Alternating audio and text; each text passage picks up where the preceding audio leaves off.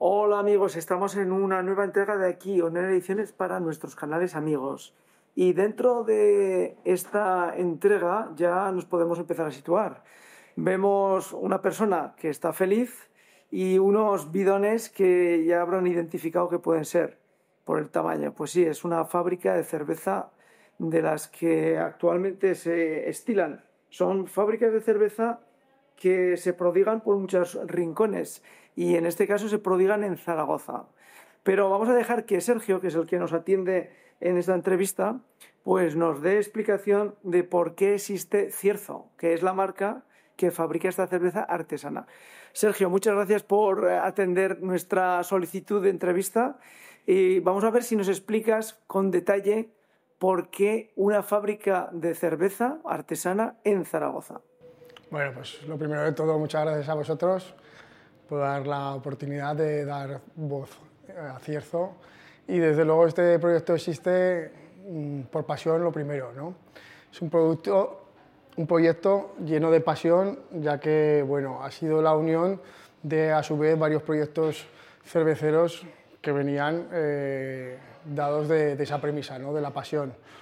Cierzo nace en el 2018, la unión de cuatro proyectos cerveceros que ya existían en Zaragoza.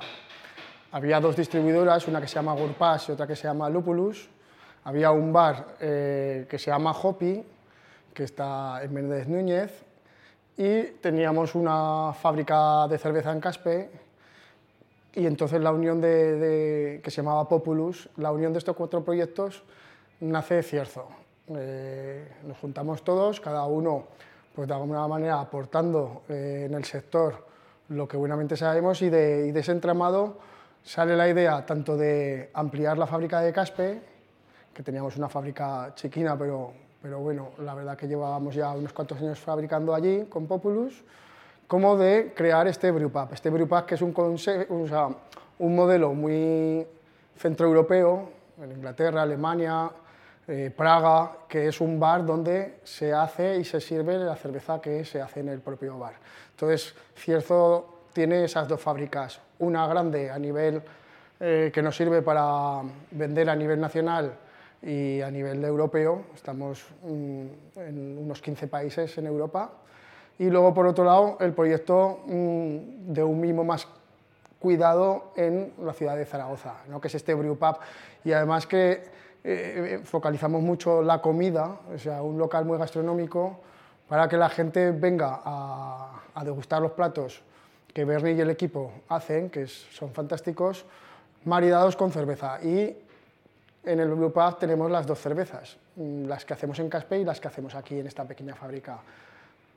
Eh, Sergio, eh, ¿nos podrías dar una dimensión temporal a lo que nos has contado? Es decir, eh, has hablado de, de, una existencia de unos proyectos anteriores pero eh, estamos hablando de cinco años, ocho años atrás, diez años atrás. ¿De, de qué tiempo nos estás hablando? Vale, pues. Eh...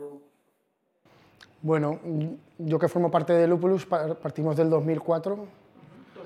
2004. 2004, que es verdad que no había cervezas artesanas tan apenas aquí en España. Había un poco de, de gente trabajando en Barcelona, gracias a la ayuda de Steve Hasley, que vino de Inglaterra, y que montó un brewpub precisamente y hizo como una especie de academia ¿no? de, de, cerveza artesanal. Y desde ese núcleo pues, se fue ampliando un poco por toda España. El proyecto de Hopi, de Gurpas y de Populus van un poco de la mano. Creo que estamos hablando desde hace 8 o 9 años. O sea, estaremos hablando del 2015, una cosa así. Eh, ¿Podemos hablar de eh, emprendimiento en el mundo hostelero o es más bien una pasión de crear cerveza y fabricar cerveza? Sí, a ver, eh, aquí en el caso de las cuatro patas, eh, el emprendimiento viene de la pasión que tenemos por la cerveza, tanto en las distribuidoras, en el bar, como en la fábrica. Eh, a nivel de hostelería, en este caso, es verdad que mm, no tenemos experiencia y, nos hemos tenido que adaptar con todo lo que conlleva, ¿no? pero, pero bueno, hemos intentado hacer un buen equipo, que, que pues por ejemplo el de cocina, el de sala, que, sustente el proyecto a nivel hostelero. ¿no? Pero es verdad que, los que la pasión sale de la cerveza, más que del emprendimiento, en este caso hostelero, pero bueno, de un emprendimiento en otras líneas, ¿no? como pueda ser de distribución y de fabricación. Eh, el mundo de la cerveza artesana eh, se juega mucho con elementos eh, pues, cítricos y, frutales. ¿Por, qué esta derivación hacia ese mundo de sabores un tanto diferentes a lo que sería el ordio? Bueno, el ordio, a la cebada. Que... Sí, sí, sí, sí. Eso es. No, a ver, afortunadamente hay estilos para todos gustos y colores. Y lo bueno que tiene la cerveza es que tiene una gran variabilidad a la hora de eh, los procesos, de las materias primas y por tanto de los estilos. Estamos hablando que hay un centenar de estilos. Cada, cada estilo mm, hay unas materias primas protagonistas y un proceso a llevar a cabo. Eso hace que tanto el ordio como el lúpulo como la levadura y el agua, que son los cuatro ingredientes principales, den mucho juego a la hora de crear muchos estilos. Por ejemplo, aquí somos muy dados a tener estilos clásicos, estilos que pueden gustar a todo el mundo, desde una lager, que es la típica cerveza que, se bebe a nivel industrial, eh, a una cerveza de trigo, cerveza belga, cervezas maltosas, dulces, tostadas, pero es verdad que lo complementamos con eh, la fabricación que, tenemos en Caspe, que va un poco más especializada hacia ese mercado que, va buscando estas notas que comentabas, notas donde sobre todo predomina el lúpulo. El lúpulo es una planta aromática que da una variedad de aromas tremendos, ¿no? como comentaba, frutas, cítricos, eh, también a veces ayudados también por la levadura al fermentar, pero es verdad que eh, esto da fruto al estilo más comercial que hay ahora dentro de lo artesano, ¿eh? que son las IPAs. Entonces las IPAs trabajan mucho con el lúpulo. Es verdad que dentro de las IPAs también hay IPAs inglesas que son más clásicas, que están más balanceadas, pero las IPAs americanas de alguna manera es un estilo que se ha, que, ha monopolizado en, las IPAs. ¿no? Y son lúpulos muy aromáticos, muy cítricos, muy frutales.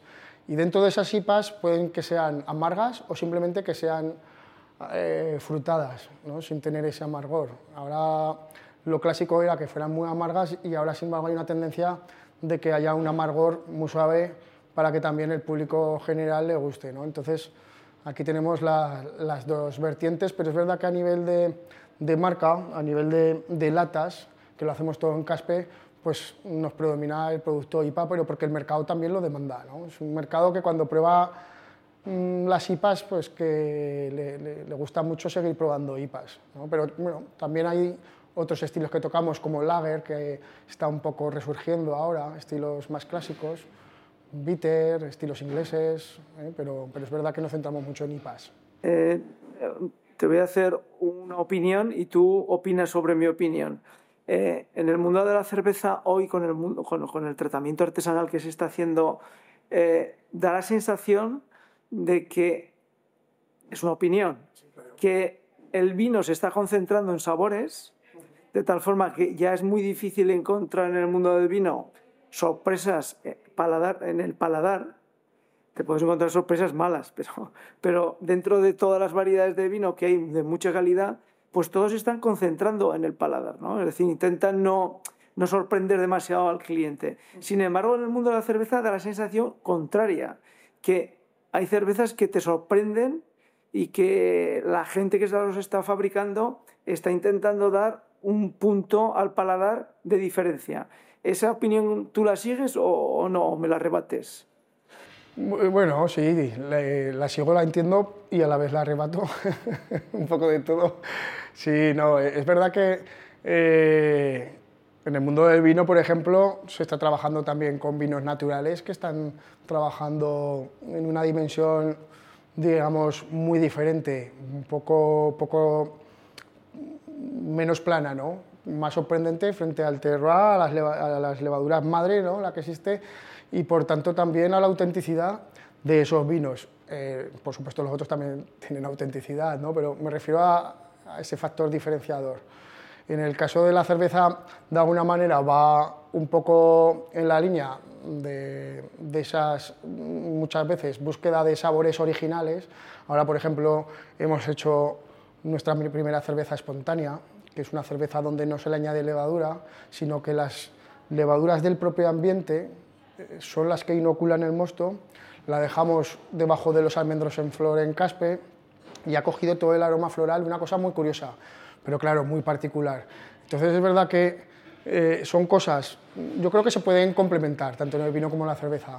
Puedes hacer gustos mm, de alguna manera más regulares, estándares, mm, dentro de lo que la gente espera y crear también un mercado eh, para eso, o gustos que sorprendan y cosas muy diferentes. ¿no? En este caso eh, es importante también, o tenemos la posibilidad de jugar con las dos cosas, hacer gustos mm, más genéricos y atrevernos a hacer cosas diferentes. ¿no? Y también a nivel de creatividad productiva es una gozada, ¿no? porque el poder trabajar en este amplio espectro de cosas Mm, da mucho juego. Entonces, bueno, yo creo que ahí también se trata de, ver cuál es el mercado de cada cervecería o de cada bodega eh, de vino, ¿no? Pero... Dentro de, de Honor Ediciones eh, trabajamos eh, entrevistas que son de artesanos. Bueno, ¿Por qué? Pues porque en este mundo industrial que nos mata, lo que intentamos reflejar son la, personificación de los productos. Y bueno, pues es fácil entender que un escultor eh, es un artesano y es fácil entender que, que incluso un fundidor es un artesano. Pero cuando se habla de cerveza artesana, claro, los que tenemos ya una cierta edad procedemos de la idea de que eh, el vino, eh, gracias a los procesos, entre comillas, industriales, se ha conseguido salir de aquel proceso artesanal de las bodegas de nuestros pueblos. Entonces, cuando eh, nos hablan y nos dicen del tema artesanal en la cerveza, claro, difiere mucho de aquel proceso rústico, muy manual, muy familiar, muy doméstico del vino, ¿no? de las bodegas. ¿En qué medida, cuando un artesano de hoy, del siglo XXI, a nivel de cerveza, trabaja la cerveza, cuánto se apoya en la industrialización en pequeño y cuánto se apoya, como decías tú antes, en un proceso de dejar que la cerveza eh, surja de, lo que la naturaleza sin más eh, le puede aportar.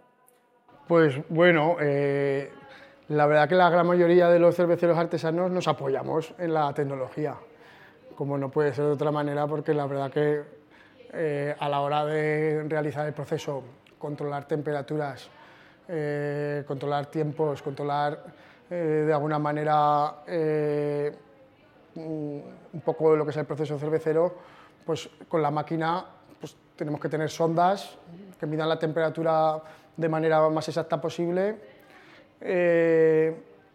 A partir de allí, después de este tipo de controles, la verdad que cabe un mundo. Dentro de cada cervecería es un mundo. Hay máquinas de cervecería artesana que apretas botones, incluso lo controlas del móvil y, puedes hacer lotes desde casa, pero es verdad que la gran mayoría no lo hacemos, primero porque vale mucho dinero y lo segundo porque vale mucho dinero, ¿no? y luego porque también, pues bueno, hay volúmenes y volúmenes a fabricar. Yo creo que en el vino también pasa, pasa esto, ¿no? que puede haber diferentes volúmenes eh, y no lo mismo una bodeguica casera que, una bodega ya con, con grandes volúmenes. Entonces nos apoyamos en lo que nos podemos permitir y necesitamos para controlar. A partir de ahí hay muchas maquinarias. Hay, mm, pues por ejemplo, tanto la fábrica que tenemos en Caspe como esta es muy manual, de abrir y cerrar llaves. ¿no? Es, todo, es todo manual, salvo la monitorización de alguna manera de las temperaturas. Pero Sergio, realmente, una pregunta malvada, ¿realmente fabricáis en esos eh, tanques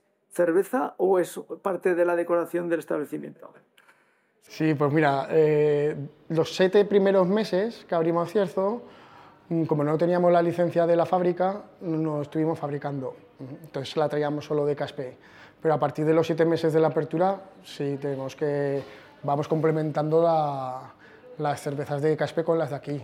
Y ahora, por ejemplo, están los cuatro fermentadores llenos y los maduradores que hay encima de la barra pues seis de los ocho están llenos. ¿no? Entonces, eh, sí, por supuesto, vamos complementando una con otra. Y en la barra tenemos 24 grifos, que ahí es nada. Entonces, jugamos con, con la variedad que tenemos de Caspe y con la producción que tenemos aquí. ¿no? Aquí es verdad que, como he comentado antes, sacamos estilos más clásicos, lager, trigo, una pale ale inglesa, que tienen más volumen también de consumo en el público genérico. Entonces jugamos con todo eso. Mm.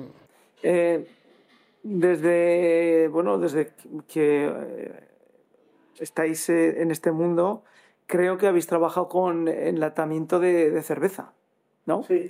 Eh, ¿Qué aporta el enlatar la eh, cerveza a lo que sería la producción, la economía de- de- del negocio y también al público el poder eh, saborear distintos tipos de cerveza? Pues eh, no hemos siempre trabajado en lata, eh, pero es verdad que, bueno, desde concierto sí, concierto desde el principio hemos trabajado en lata, perdón. Bueno, la lata es un formato que, que es opaco, no entra la luz, entonces impide la oxidación. Y es más antiséptico también frente al oxígeno, es más hermético.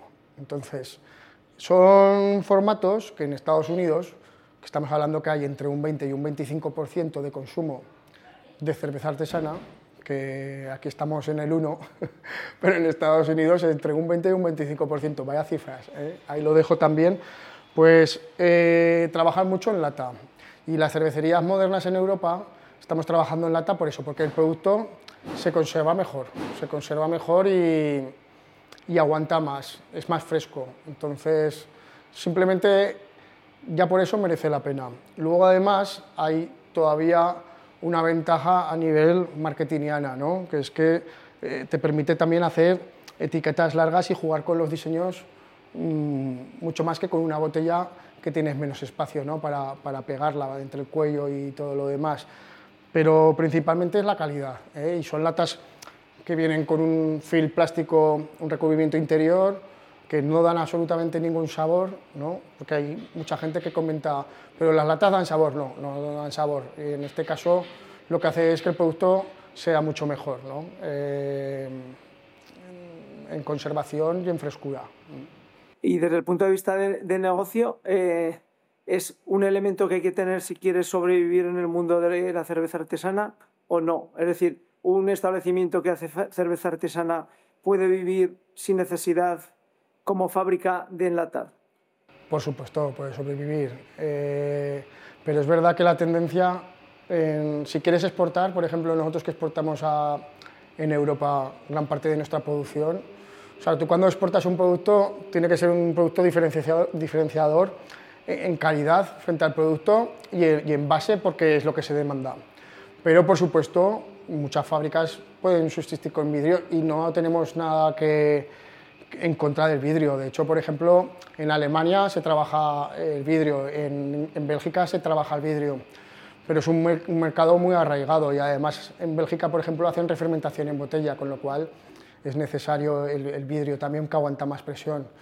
Eh, y aquí a nivel nacional, pues también. eh, se- es más fácil jugar a nivel local eh, con el vidrio en pequeños bares que con la lata incluso. ¿no? Entonces, si tienes un mercado más local, eh, pues por ejemplo, compañeros de Aragón que tienen en el Pirineo determinadas cervecerías artesanales y que es un mercado muy local, del turista, de mm, pues trabajar muy bien con la botella. ¿no? Entonces, de alguna manera, se puede convivir con los dos según cuál sea tu modelo de negocio, en este caso, que en el que bases la producción de tu cerveza. Eh, has, citado que, que- que exportáis. Eh, casi es sorprendente que se exporte cerveza a Europa, al centro de Europa, cuando ellos son los grandes consumidores, pero que tienen, vamos, eh, yo he vivido un tiempo en Bélgica y en Bélgica presumen de que puedes tomar una cerveza cada día y todos los días es distinta. Vosotros tenéis 24 es al mes, al mes podéis venir todos los días y nunca vas a repetir, ¿no? Eh, no ¿cómo, cómo habéis podido salir fuera a exportar? ¿Cómo os lo habéis planteado? ¿Ha sido fruto del azar o un trabajo progresivo? Bueno, ha sido fruto de trabajo, sobre todo en lo que se refiere a la calidad y al hacer esos contactos en el extranjero. Pero es verdad que sin la calidad no puedes ir a ningún lado y no te estarían demandando. Sí, estamos vendiendo, por ejemplo, en Alemania y en Bélgica. ¿no? Quién diría de vender cerveza en Alemania y cerveza en Bélgica. pero es verdad que allí como son eh, productos más clásicos, pues el que busca productos más modernos se nutre tanto de las fábricas que hay allí modernas como de fábricas modernas que hay en el resto de Europa o en Estados Unidos y en otros sitios. ¿no? Digamos que hay bares especializados con productos más modernos, como hemos hablado antes de las IPAs, que van buscando un producto diferenciador y al que es cervecero le gusta probar muchos productos. Le gusta probar mmm, IPAs de España, IPAs de Francia, IPAs de Estados Unidos, IPAs de Italia. Le gusta probar, es un mercado bastante abierto y de hecho también muy exigente. Por eso tenemos que hacer cada mes diferentes cervezas nuevas, repetir algunas que hemos hecho hace tiempo, porque es un mercado que demanda novedades continuamente, ¿no? es que requiere un esfuerzo mayor, pero todo bajo la premisa de que si no fuéramos una de las cervecerías eh, referentes en España, no estaríamos exportando como estamos exportando. ¿no? Pero también pasa a nivel ya no solo de, de Europa, de, de, España. ¿no? En España, pues también eh, el ser parte de, ese, de esas fábricas referentes en España nos hace vender a lo largo de toda España. Y es curioso que a veces Zaragoza pues, nos cuesta también incluso un poco más eh, llegar a determinados sitios, pero porque son sitios especializados en, cada provincia. ¿no? Pero, pero bueno, estamos muy contentos de estar en estrellas Michelin y estar en sitios donde eh, realmente mmm, valoran el producto, por lo que eh, ¿Tú crees que alguna vez eh, haréis cerveza eh, de esta templada que se toma tan a gusto en Inglaterra? ¿O no, no, no, os veis fabricando ese tipo de cerveza? Fabricamos ese tipo de cerveza, pero no la servimos templada. Entonces, pero bueno, aquí hacemos unos cash tipos ingleses, tipo inglés, que es el típico cash que va con un grifo, lo pinchamos, y, y bueno, sería lo más parecido, sí. Bueno, es método inglés 100%, de hecho, donde hemos aprendido ha sido en Inglaterra, ¿no? y entonces tenemos esa cultura de, de cerveza. En... ¿También lleva menos gas? Sí, sí, también lleva menos gas. Sí, y de hecho nos caracterizamos por, por cervezas que llevan gas, evidentemente, pero quizás un poquito por debajo de la media. Y, y también en el, nos caracterizamos porque las IPAs las hacemos amargas, no, no tan dulces como las IPAs modernas. Pero bueno, hacemos un poco de todo, ¿no? Pero, ya os digo, sistema inglés hacemos, hacemos mucho y de hecho la fabricación es sistema inglés. ¿no? Aquí hacemos sistema alemán y sistema inglés, que de alguna manera son dos maneras de fabricar, y en Caspelo hacemos todo sistema inglés. ¿no? Pero es verdad que a la hora de servir, pues necesitamos que el público esté contento, ¿no? entonces servimos la cerveza a una temperatura que aquí mmm, agrada más. Luego ya tienes más posibilidad de que se temple en el vaso.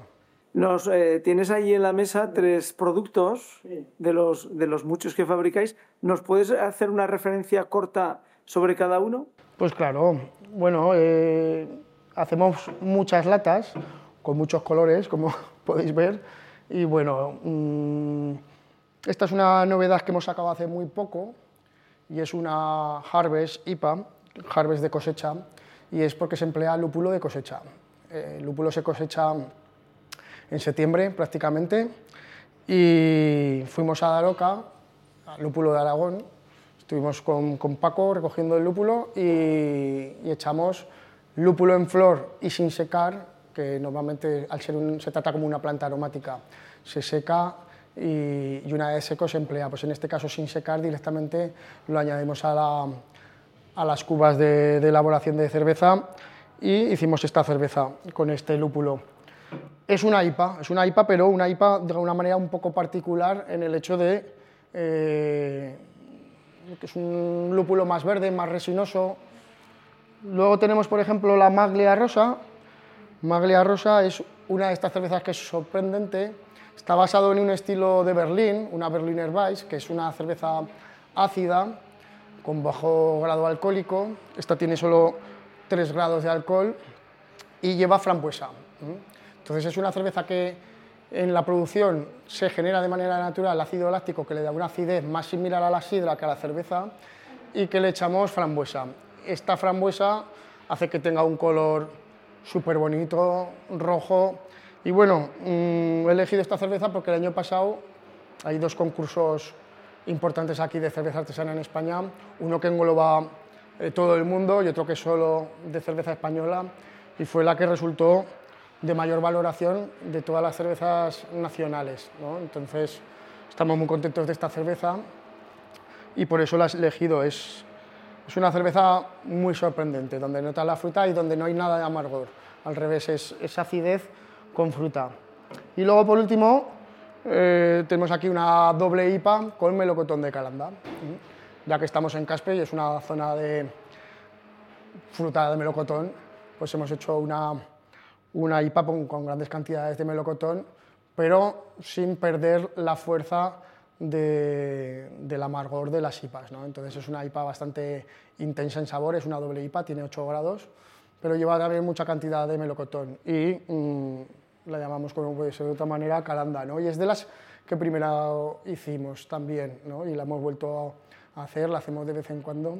Pero bueno, tenemos, lo que tenemos es siempre mucha variedad de cerveza, mucha variedad de cerveza y, con la, y, lo, y lo bueno es que tiene mucha rotación, se consumen bastante frescas, hay cervezas que pueden aguantar bastante tiempo, pero es verdad que eh, de alguna manera la analogía con, la, con, el vino sería vino del año, por así decirlo. La gran mayoría estaríamos hablando de cervezas que han de consumirse jóvenes.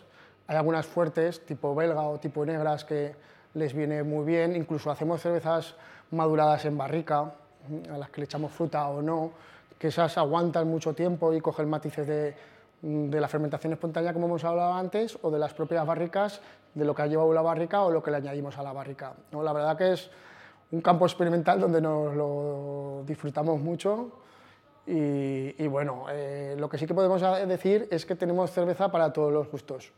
O sea, el que venga aquí a probar la carta y el que venga a probar las cervezas, yo no me voy a jugar la mano, pero sí que me voy a jugar unas cuantas cervezas si hace falta, a que es imposible que se haga por esa puerta sin que le guste una cerveza, sea abierto a cervezas eh, nuevas o que le gusten las clásicas, ¿no? porque también eh, es bueno que las cervezas clásicas son muy difíciles de hacer y estamos muy contentos también. ¿Dónde, dónde podemos comprar eh, cerveza por internet?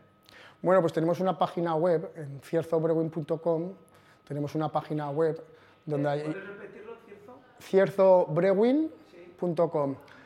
Brewin es, el, de alguna manera, el nombre anglosajón para decir eh, fabricar cerveza. Entonces, eh, brew es un verbo que puede hacer café o cerveza y de alguna manera eh, hemos adoptado eso porque hacer cerveza pues es, bueno, cierzobrewin.com y allí tenemos una, una página web con todas las cervezas que tenemos y también además, si hay algún hostelero que le apetece, tenemos un formulario de contacto donde puede contactar con nosotros y nosotros podemos contactar con él si, si quiere cerveza. Le mandamos un catálogo, lo visitamos, lo que haga falta, ¿no? porque estamos muy, muy contentos de, en este caso, intentar ser profetas en la tierra ¿no? y, ser un escaparate para, para nuestros compañeros aquí en, Aragón. ¿no? Entonces, es una de las cosas que nos gustaría. Puedo terminar, eh, por mi parte, sin preguntarte, ¿es cierto eh, de leyenda que cuentan que las IPAs aparecieron llevando la cerveza de Inglaterra a la India? estos de marketing que se inventan los copies? No, bueno, es, es historia cervecera. Es historia cervecera. Sí, es cierto. Por ejemplo, las IPAs eh, nacen de, de, Inglaterra, ¿no? Eh, del producto que viene, que se dice Pale Ale. De Pale Ale viene Pale de pálido, Ale de fermentación a alta temperatura, lo contrario que lager, pues de alguna manera ale. Y cuando, sienten la, o sea, cuando colonizan la India, pues mm, tienen la necesidad, porque iba en barricas eh, de madera, de viajar y encima a través del Índico, de que sea una cerveza que aguante más. El lúpulo es antiséptico y conservante y el alcohol también. Hacen una cerveza que tiene más alcohol y le echan mucho más lúpulo. Y de ahí sale el, el nombre Indian Pale Ale, que, si coges pues es el IPA, que, todos conocemos. Pero es verdad que ahí es donde empezó y que ha habido una evolución tanto en América, ahora en América se distinguen West Coast IPA de la zona oeste, East Coast IPA de la zona este, que son completamente diferentes. Luego ahora está la New England IPA, que es más dulce.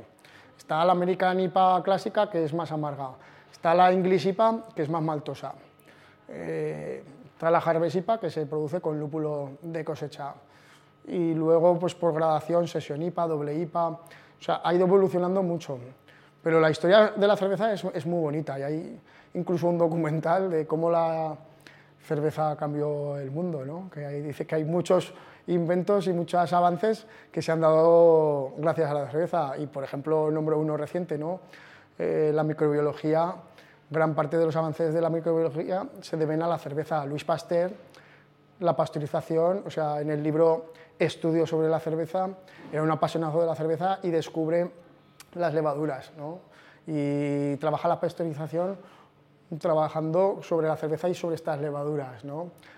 Carlsberg también hizo muchos estudios de, de, microbiología y, bueno, o sea, toda la historia es un poco, va marcada, a ver, no es, no es nada extraño porque nos gusta la cerveza, nos gusta alternar y todo lo que nos hace sentir bien, pues lo hacemos con más ganas. Bueno, y para terminar, eh, ¿qué, ¿cuál es el futuro de Cierzo Brewing? Pues el futuro de Cierzo Brewing es el presente. Me sale decirlo así porque estamos eh, cada día ¿no? inventándonos e intentando que, que, que, la gente esté a gusto aquí en el Brewpub, que los clientes que tenemos en Europa y en, y en todas las partes de España estén contentos. Entonces nos gusta trabajar en el presente. ¿El futuro? Pues el futuro... Mmm, diría que seguir trabajando con la misma pasión ¿no? y la misma calidad. Es lo más importante que, que nos marcamos a nosotros mismos. ¿eh? Por supuesto, ser viables, intentar crecer en la medida de lo posible y seguir siendo fieles a nuestra calidad. Muy bien, pues Sergio, eh, muchísimas gracias por tu paciencia, por habernos explicado con, con tranquilidad quiénes sois y por qué estáis aquí y desde luego desde el punto de vista de cervecero, de, apasionado de tomar cerveza, de agradeceros el trabajo y el esfuerzo que habéis hecho para que, bueno, pues los que nos gusta la cerveza lo podamos hacer aquí en Zaragoza sin tener que irnos ni a Bruselas ni a Londres. Así que enhorabuena y muchas gracias. Bueno, muchas gracias a vosotros y desde luego un placer compartir cervezas y, un ratico bueno juntos ¿eh? y, por, y por muchas. Ahora nos vamos a abrir por supuesto, una cerveza que no la vamos a beber y para que vean el colorcito de, de la cerveza que comentaba de, la frambuesa, bueno, una cerveza diferente y qué mejor manera de despedirnos que, bueno, brindar por vosotros y, y por la siguiente que nos tuvimos. Salud, gracias.